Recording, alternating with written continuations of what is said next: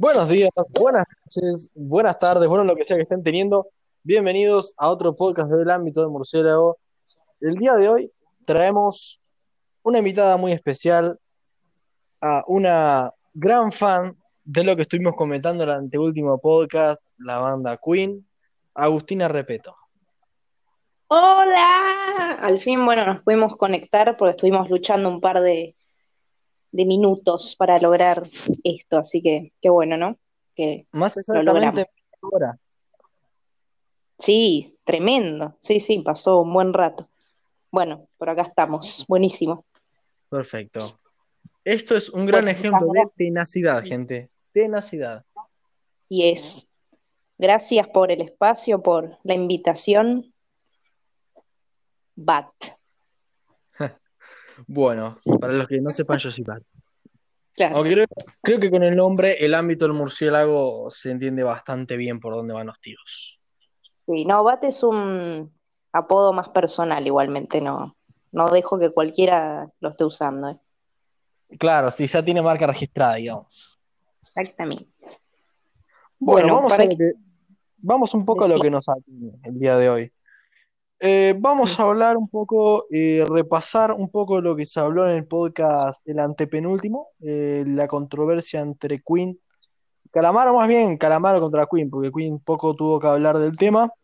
Ya, bueno, tienen todo un podcast hablando del tema para el que lo quiera escuchar, pero hoy vamos a hablar con, eh, por lo menos la mayor fan de Queen que yo conozco.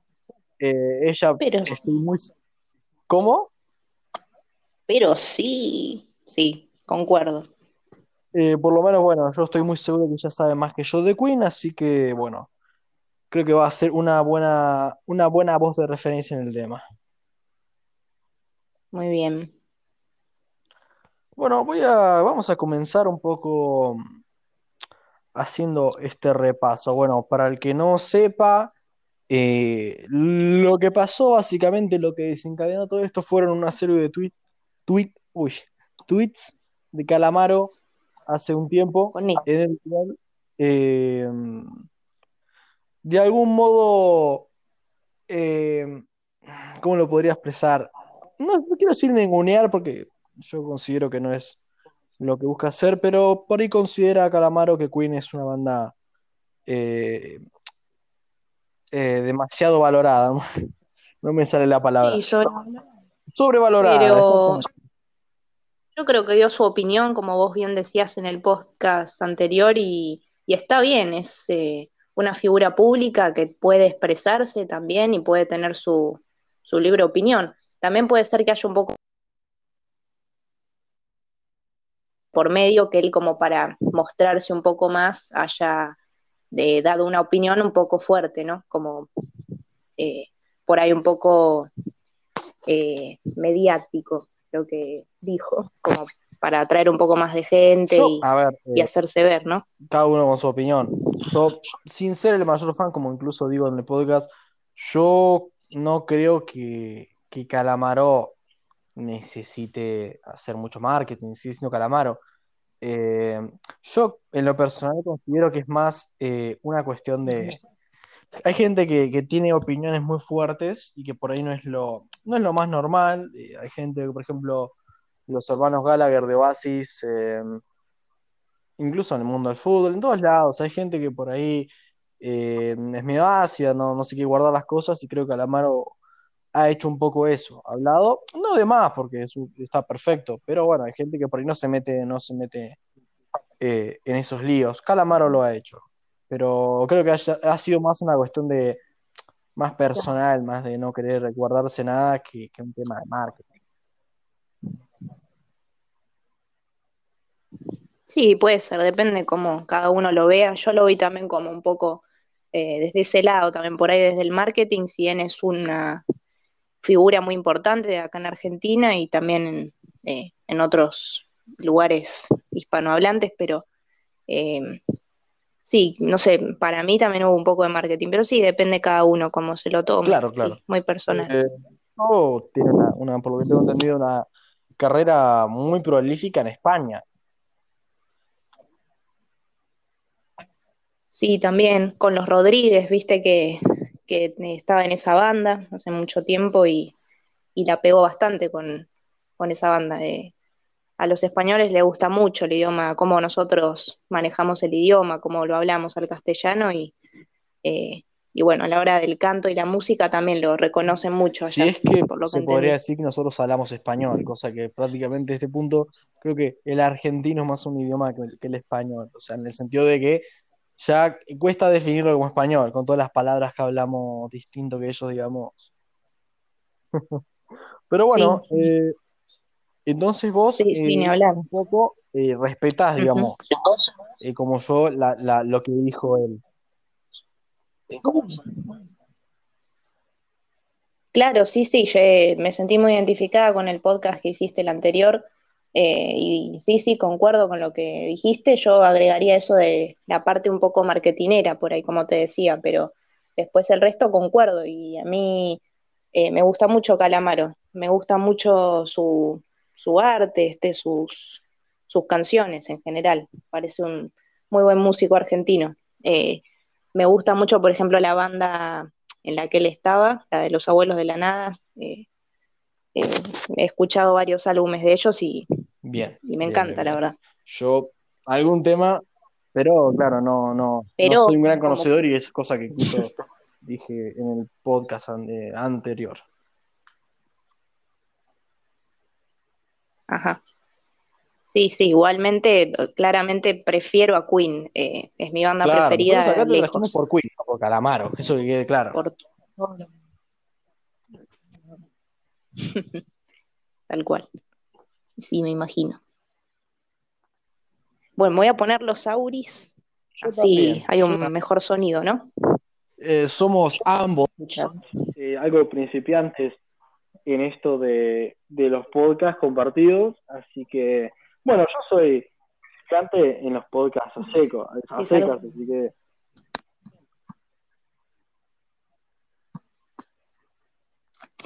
No, bueno, no se nota porque la verdad es, se hacen muy fluidos, muy, muy entretenidos tus podcasts y los comparto y me gusta tu trabajo, así que ¿se escucha bien ahí o...? perfecto.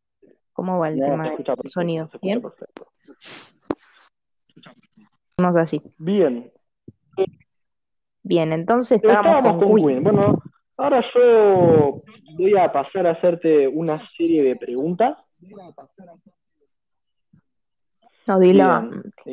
son, van a ser preguntas, bueno, que lo sepa de ya el que nos esté escuchando. No voy a hacerte preguntas demasiado técnicas porque yo entiendo que sos una fan de Queen pero no sos la hija de Roger Taylor. ¿Quién pudiera, ¿no? El verdadero quien eh, pudiera. no. Claro.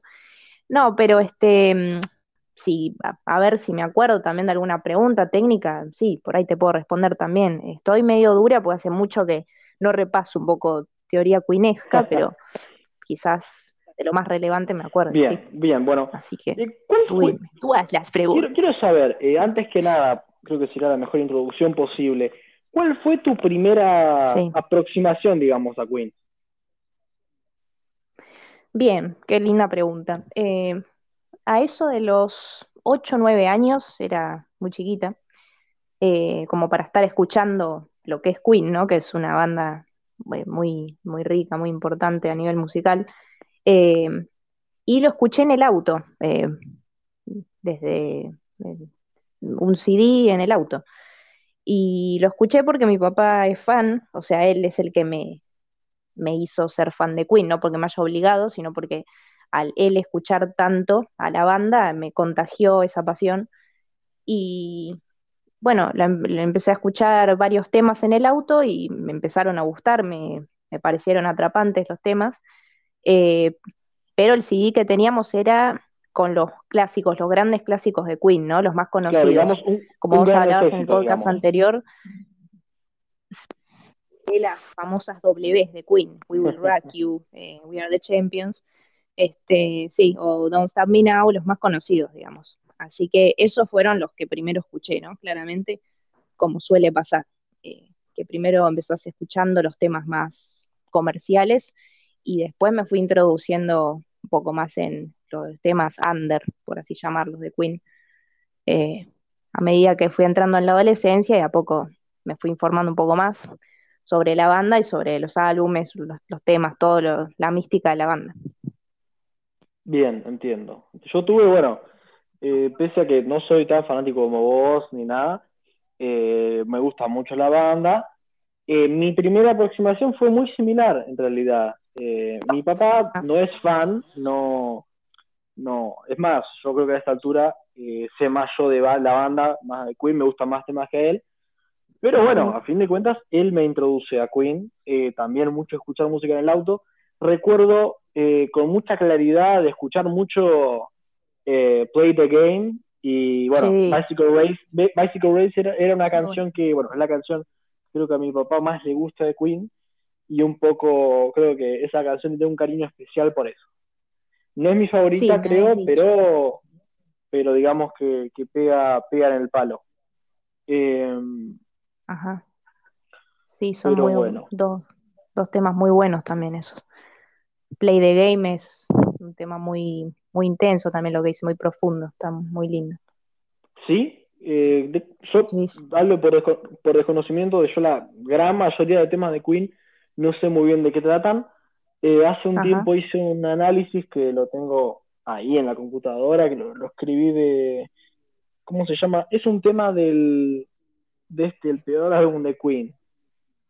De, em, sí, eh, Hot Space de Hot Space, el, tema que hicieron para, para John Lennon.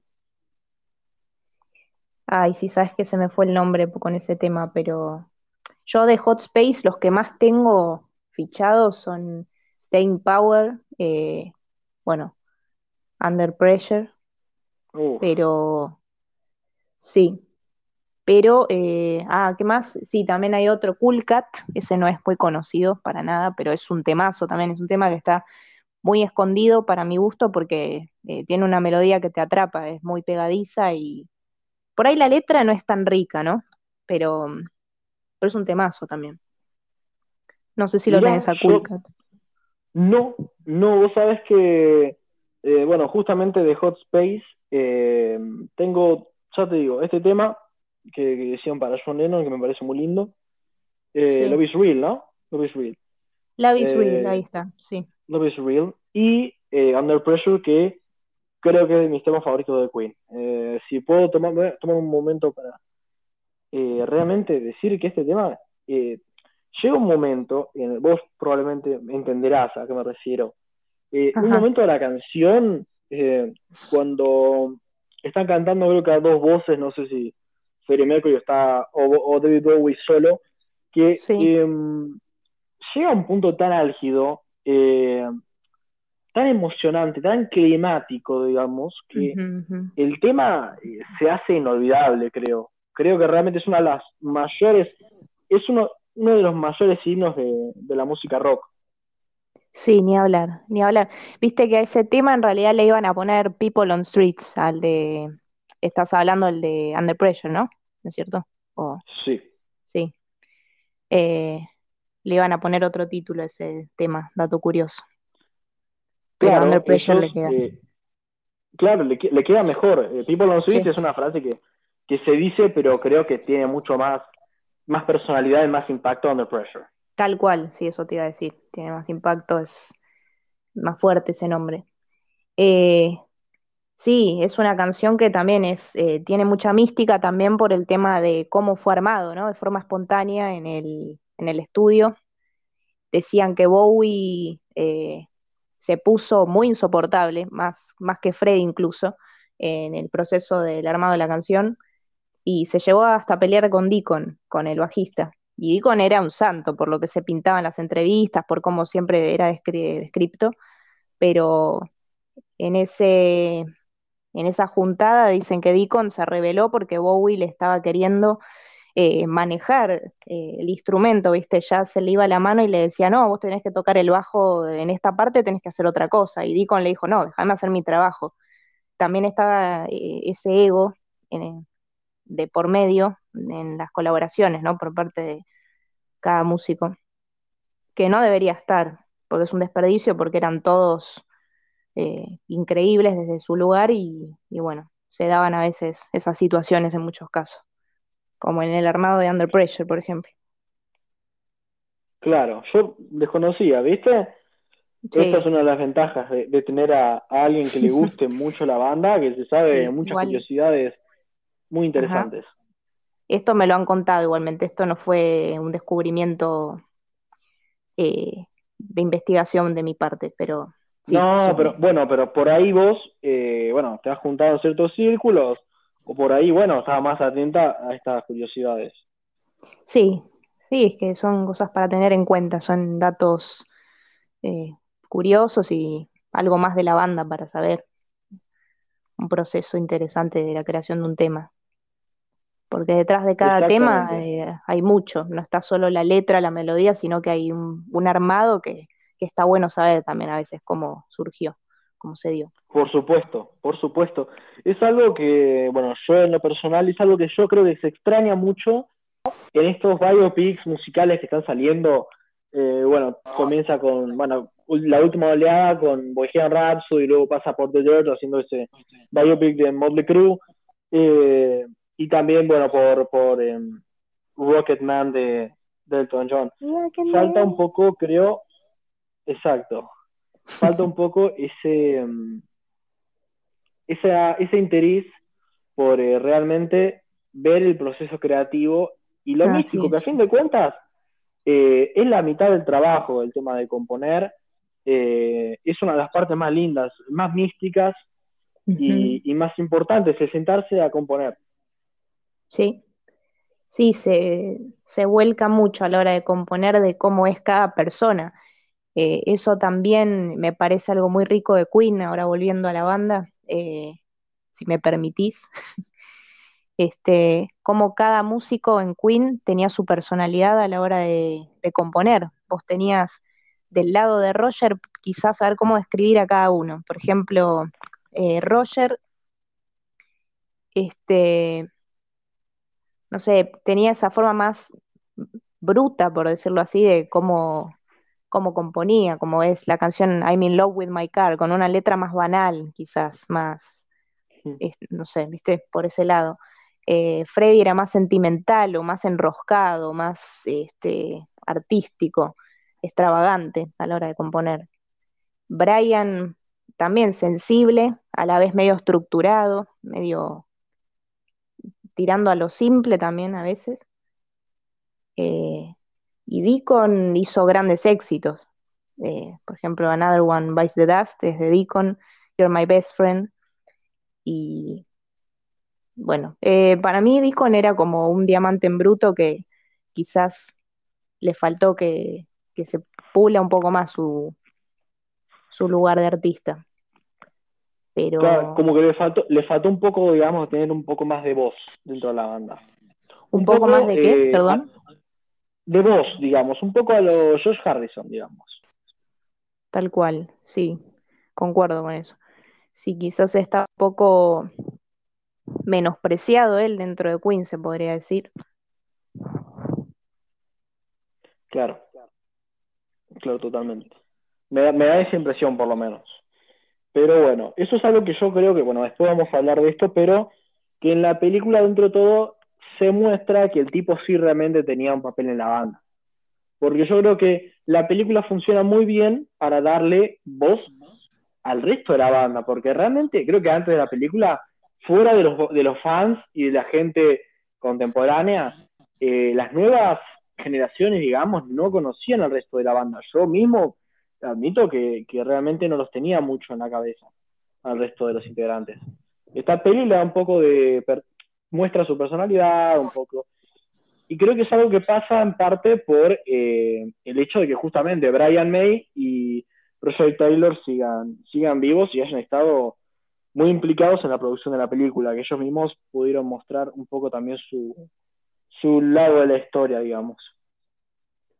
Sí, eso fue muy importante porque eh, ayudaron mucho a los personajes para que se desenvolvieran mejor en la actuación también.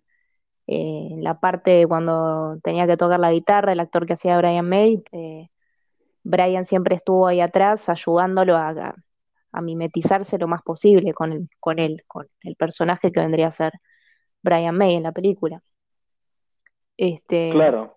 Así que sí, es un gran trabajo también por parte de, de los músicos de intervenir en la película y, y viste que también está ese tema de eh, que hay muchas quejas y yo no me quejé, eh, soy fan de Queen hace mucho tiempo, como bien sabes, como estuve contando, pero me parece bueno esto de la película, de que haya salido y que haya gente que por ahí de golpe ahora se ponga a escuchar a Queen, porque es una forma de valorar a la banda, de que haya gente que no la conocía, que tenga, eh, qué sé yo, la, eh, esto de poder conocer a la banda. Y no me parece algo malo, no me, no me molesta, la verdad. No sé vos cómo te lo tomas a ese tema. Bueno, es una buena pregunta. Eh, yo considero que, a ver, voy, vamos a hablar, voy a hablar por lo menos de mi impresión, digamos, de la película. Creo que, a ver, yo salí del cine bastante contento, la fui a ver de hecho dos veces, cosa que no suelo hacer, pero creo que al mismo tiempo, después eh, salió a la luz eh, en, en los diarios que, que realmente mm, en algunos aspectos no fue muy fiel la película, sacrificó, digamos, fidelidad histórica por tener un poco más de... eh, para desarrollar un clímax eh, y entre otras cosas, ¿no? Eh, considero un poco que, que sí, que la película es medio complaciente para el público, no sé si tanto para el fan. Eh, no me parece que está mal, pero al mismo tiempo creo que el problema es este. Yo, es- ese es un problema que no tengo con la película, que tengo con, con, con la gente eh, en cuanto al tema Queen.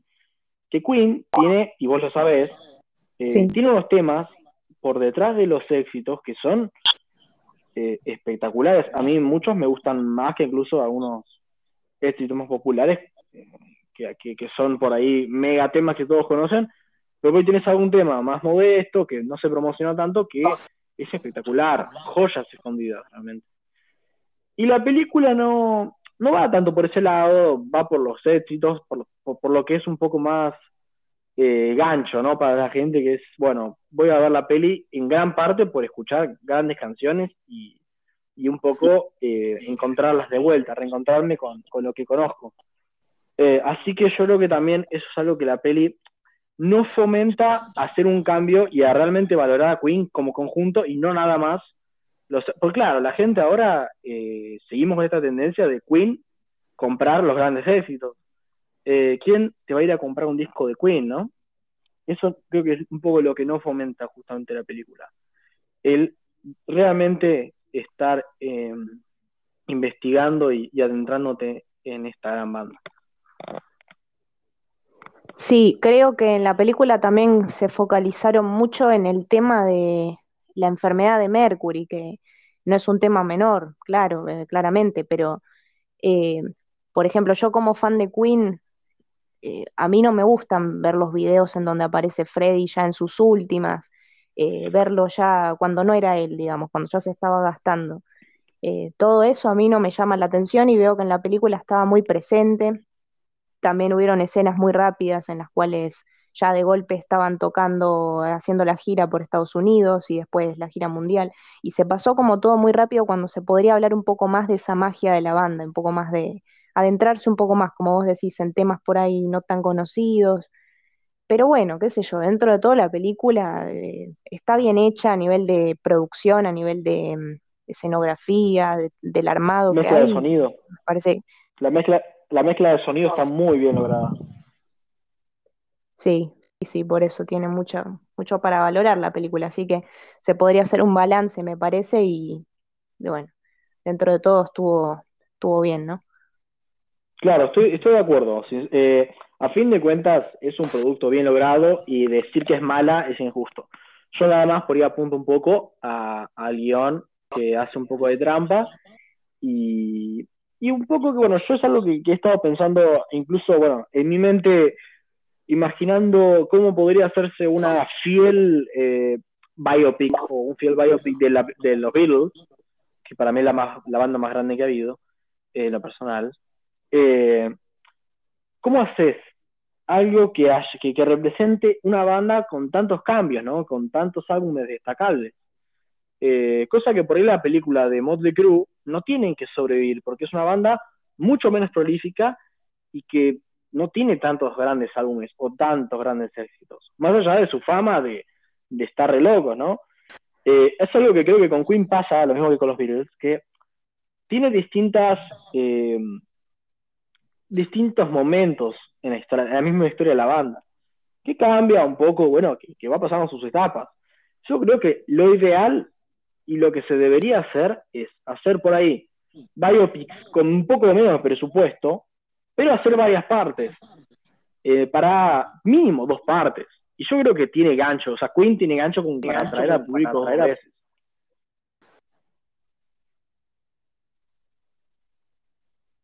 Sí, así es, perdón, se, se había cortado. Eh, pero sí, sí, sí, sí, le concuerdo, nada más que agregar. es así. Bien, bien, bien, bien, bien. A saber por qué no lo hacen. Bueno, procedo con otra pregunta. Esta es una pregunta que yo te quería hacer. Vos ya me contaste cómo, digamos, cuál fue tu primera aproximación a Queen. Pero si vos tuvieras que describir qué, qué disco o, o qué canción te enamoró de la banda? ¿Qué, te hizo ser fan de Queen? ¿Qué te compró, digamos? Uh, no, qué pregunta. Es como cuando le preguntas a alguien qué te enamoró de la otra persona, ¿no? Es como. Es difícil, es difícil. Es un. Ni siquiera me acuerdo cuándo fue el momento en el que di ese clic de enamorarme de la banda y no dejarla nunca más de escucharla. Eh, fue un conjunto, entonces, digamos fue un conjunto de, sí, de temas, de, de ver este, shows en, vivo, de, ver videos de la banda en su intimidad, en los ensayos, en entrevistas, eh, en armados de temas. Fue todo eso que, y cada uno de los miembros que me hizo enamorar de la banda, como te digo. Es, eh, yo veo que los músicos, los cuatro, son muy diferentes. Eh, de personalidad y de aspecto de, todo, pero después cuando los cuatro estaban juntos, tenía, compartían esa sensibilidad eh, que los hacía potenciarse y que los hacía ser Queen, lo que eran. Cuando Mercury decidió irse por su camino, decidió irse por su lado y, Roger también hizo carrera solista, eh, no era lo mismo, no tenía gracia. En cambio, cuando estaban los cuatro juntos, eh, eran de cosa maravillosa. Así que eh, eso es lo que me enamoró, el, eh, que estén los cuatro juntos. No hubo un tema puntual, hay muchísimos temas, muchas letras que me llegan al alma, que no hay banda que me llegue tanto con letras y con melodía como Queen. Por eso eh, soy, soy tan fan de la banda. Podría resumirlo así, pero eh, me cuesta expresar en palabras todo lo que significa la banda para mí.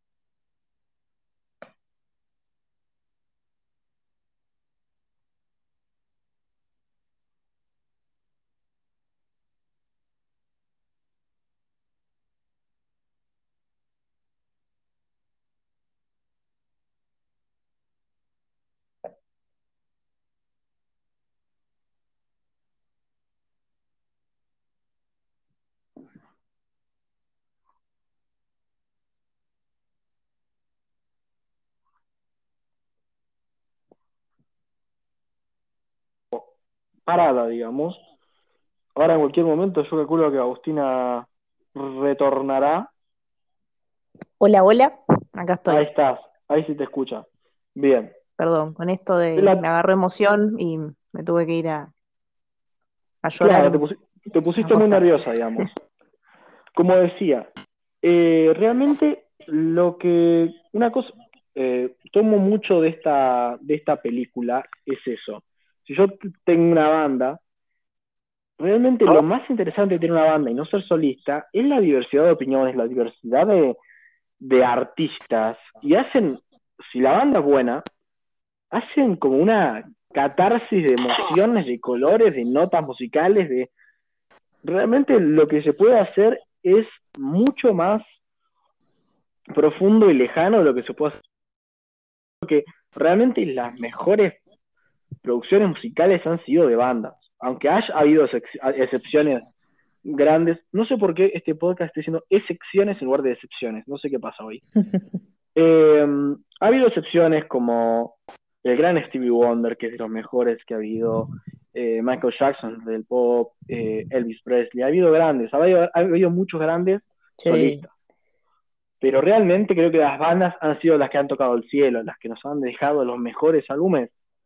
Pero no por, no por tanto, yo creo que es eh, por ahí un 60% bandas, un 40% solistas. Pero ya digo, yo creo que una banda con muchas voces distintas, cada una con una identidad, es lo que yo querría en mi banda. Eh, porque realmente si un miembro va, toca música y nada más, para eso tiene cualquier otro músico, pero realmente el que expone, compone, pone su parte, se muestra como es, eso realmente lo hace un poco más especial. Así que yo tomo eso de Bohemian Rhapsody, fuera de todo lo demás, tomo eso. Así es, concuerdo. Podríamos también en algún otro momento de Elvis, porque soy una gran fan, no tanto como Queen, pero Te, puedo, dar algunos datos también de él. Podríamos hablar de, de él como personaje. Por supuesto, me, gustaría, me gustaría. Yo, eh, bueno, no soy muy conocedor, pero me gustaría que en algún otro podcast podamos hablar y, tener nuestro nuestra sección de podcast de, de, artistas musicales, que creo que es muy interesante. Buenísimo. Bueno, Agustina, prosigo a decirte, bueno, hacerte una otra más, otra pregunta más. Claro, ya creo que van quedando pocas preguntas. Eh, el podcast va bastante bien hasta ahora. Te pregunto, ¿cuál es tu disco y canción favorita de la banda? Ajá, bien, sí, eso es un poco, es una pregunta más fácil esta vez. Ahí te la puedo responder un poco mejor. The Game, por el tema de que tiene todos temas que me gustan todos, y a veces, a ver, eh, me gustan todos los temas de Queen, pero en The Game me siento más identificada a nivel letras, melodías con, me gustan mucho más esos temas que en otros álbumes. Me siento más identificada, más eh, atraída, quizás, por así decirlo. Entiendo. The Game. Y tema preferido, es que en realidad, bueno, ahí eh, sí que es medio complicada la pregunta, porque depende del día, viste que a veces te, presta a escuchar más un tema eh, más, más, movido, más lento, depende del ánimo. Este, pero me parece que hoy, Staying Power, de, del álbum Hot Space que habíamos mencionado antes. Staying eh, Power, me dijiste. Eh, quedándose Staying Power. Pero me gusta la versión en vivo, en vivo de Milton Keynes. Esa la recomiendo para que te guste el tema. Más que la, versión de estudio, eh, recomiendo la, la, versión en vivo. No tiene desperdicio. Bueno, Gwen es una banda, Queen es una banda que realmente se lucía mucho en vivo. Hay temas que yo considero que son, bueno, vos también calculo que son mejores en vivo que, la versión estudio. Por ejemplo, a mí Radio Gaga, eh, la versión estudio no me mueve un pelo. La versión en vivo realmente emociona, considero yo. Sí. Bueno, mira, Radio Gaga, te doy otro datas. La hizo, la compuso Roger Taylor y la compuso, ¿por qué Radio Gaga? Uno se, pregunta a veces qué significa Radio Gaga, qué, es. Eh, y es, eh, supuestamente cuenta la historia de que Roger estaba con la hijita, la más chiquita de todas, y, la nena le decía Radio Caca, como que él cada vez que prendía la radio, la nenita le decía como que la radio era una caca, como que pasaba música este, banal, que no, no, como que la radio era una basura. Y la nena eh, escuchaba las palabras del padre, entonces decía radio caca y repetía lo que él decía, ¿no? Entonces, eh, a, través de las palabras de la nena se le ocurrió esa canción, armar eso, y hablar sobre cómo eh, Radio Gaga habla de, eso, cómo la música cambia a través de los años y cómo cada vez se va haciendo más banal, cada vez la música se va haciendo más, más burda, no sé, con, menos armado, eh, viste que, bueno, pero eso sería un tema mucho más amplio de hablar, de, cómo desde la música clásica hasta ahora se imitando tanto. Pero claro, es, es, que es, así, es así totalmente, es así totalmente, así que un visionario Roger Taylor. Un visionario, sí, sí, sí, sí. Eh, yo si tuviera que elegir, bueno, por empezar me parece muy curioso que, bueno, tu canción favorito de la banda, favorita de la banda sea del que creo que por eh, decisión general, por convención es el peor álbum. Bueno, es como Under Pressure, ¿no? Que vos te parece un temazo y sin embargo está en ese álbum también. Es que, es que sí, yo creo que eso es un poco muy interesante, que podés, eh, no hay que saltearse nada, no hay que saltearse nada porque te puede sorprender todo te puede sorprender. Queen te sorprende, así es Queen. Claro, cuando es que cuando perdamos realmente eh, las ganas de buscar, las ganas de que nos sorprendan, cuando no le demos la chance, es que vamos a estar todos alienados escuchando lo mismo. Así Sí, sí, eso sí. Pero ya te digo, eh, sí, perdona, sí, decime. No, te iba a pasar a comentar mi álbum, mi, o, bueno, mi, álbum, favorito y, mi, mi, canción favorita. Bien, bueno, sí, te iba a preguntar algo de eso también. Ah, bueno. Eh, entonces viene de, con anillo al dedo viene. Eh, bueno, yo me pasa un poco complicado. No tengo ni una canción favorita ni un álbum favorito. Tengo dos. Dos álbumes favoritos tengo. Para mí, bueno, los álbumes que más he escuchado y que más me gustan son el jazz, que justamente que tiene Basical Race, y eh, como a vos, The Game. The Game me parece un álbum también espectacular, realmente espectacular como álbum.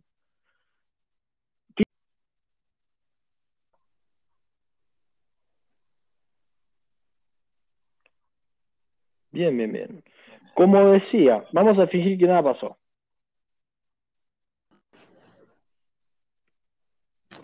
Bien, acá estoy. Hola, hola. perfecto, perfecto. Bien, como aclaro que, se cortó porque superamos el límite de tiempo. Así de geniales que somos. Así es Queen, así. bueno, como comentaba, ya te dije mis álbumes, mis temas favoritos, Under Pressure, ya lo había comentado, creo. Em, I Want It, me acuerdo que, bueno, que tuve una gran conexión con esta canción durante un viaje a, Europa. Realmente no lo dejé de escuchar en todo el viaje. Temazo. Y creo que de los últimos que conocí, All Death, All Death me parece una canción espectacular. Uh, buena elección.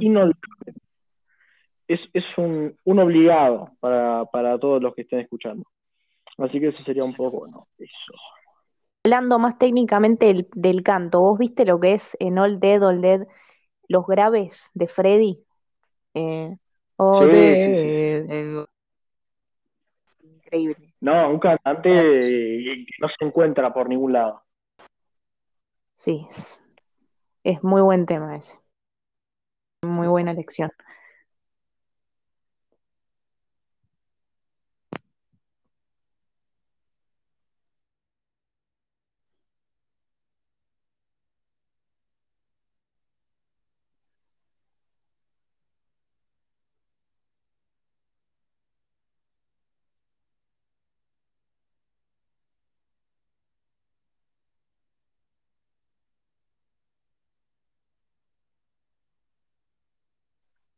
Parece que hubo un problema técnico y no escuchó nada de lo que le dije.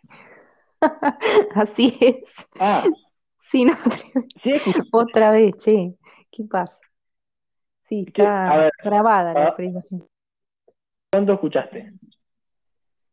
No, yo escuché hasta cuando te dije eh, que muy buena elección el tema de Old Dead y después nada más, no, no escuché respuesta. Bien, básicamente dije que eh, acaba la última, la última pregunta, porque ya estamos llegando al final de esta emisión. Bien. Y que va a ser una pregunta bastante complicada, porque acá en el ámbito del murciélago no nos gusta lo fácil. Y no, claro. Y sí. Así que te voy a dejar un toque para que la pienses. Te voy a preguntar, ¿qué es lo que hace tan especial a Queen? Mientras vos la pensás, yo voy a dar, anunciar eh, el ganador de mi sorteo de, de la crítica a pedido. Vos andá pensando, yo mientras voy a decirles que el ganador el sorteo es Santiago Aguilar. Muchas gracias por participar a todos los que participaron y, espero que hayan escuchado este, esta emisión, malditos. Ah, así que Santiago, bueno, comunicarás conmigo en privado. Si no escuchaste, no se te va a notificar por el privado que ganaste, así que procederé a hacer el sorteo de vuelta con los que sí hayan escuchado.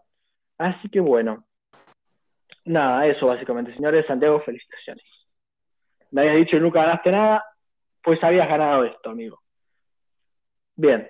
¡Felicitaciones! Vuelvo Sí, sí, sí, felicitaciones, felicitaciones. Más vale que no me mate con la película, ¿eh? Más vale que no me mate. Bueno, Agustina, por favor. Seguro que en algo? Pero qué preguntas también, ¿no? Porque eh, son muy profundas. ¿Qué es lo que hace tan especial a Queen? Sí, eh, decirlo lo más breve que puedas, por la verdad es difícil, pero debería estar que esa es estética. ¿Qué no hace especial a Queen? Em, como te decía, la identidad individual de cada músico a la hora de que de componer, de vestirse, de manejarse, de, todo, todo el combo. Me parece que eso. Eh, y me atrevería a decir que la voz de Freddy fue lo que marcó a esa banda. Bien. No sé si te parece, pero me parece que es eso. Escuchándote lo que me estás diciendo, estoy totalmente de acuerdo. Creo que Queen es un poco eso, eh, una mezcla de personalidades y de artistas que resulta en una mezcla sin precedentes, realmente sin precedentes, sumado, sumando a eh, probablemente una de las mayores voces de la historia. Eh, no me animo a decir la mayor porque no conozco a todos los cantantes que hay o que ha habido, pero de las más reconocidas probablemente está ahí. Así que, bueno, me parece, me parece una respuesta franca y bastante acertada, por lo menos. Bien. Así que bueno, yo creo que, que fue, una buena emisión, no sé qué pensás. ¿Te sentiste cómodo, Agustina? Me encantó, la verdad te agradezco un montón por la invitación, me encantó poder hablar con vos y encima de Queen, un placer. Más allá de los problemas técnicos, lo disfruté muchísimo. Así que muchas gracias, Bat. Por supuesto, valió la, valió la espera y todos los problemas valieron para esta preciosa charla que tuve. Eh, no se me ocurre una mejor manera de comenzar eh, con esta nueva sección que es un poco, bueno, no tengo nombre porque no pienso tanto las cosas, pero, pero la verdad no, no se me ocurre una mejor manera de haber comenzado que hablando con vos de un tema tan familiar tanto para vos, bueno, en menor medida para mí. La verdad fue un gusto. Bueno, igualmente, Bat, muchas gracias. ojalá nos, volvamos a encontrar. Ojalá, ya volveremos a hacer transmisión hablando de Presley y lo que, lo que surja, una película incluso. También. Así que bueno, eh, eso se vendría siendo todo en esta emisión del ámbito del murciélago. Buenas noches. Buenas noches.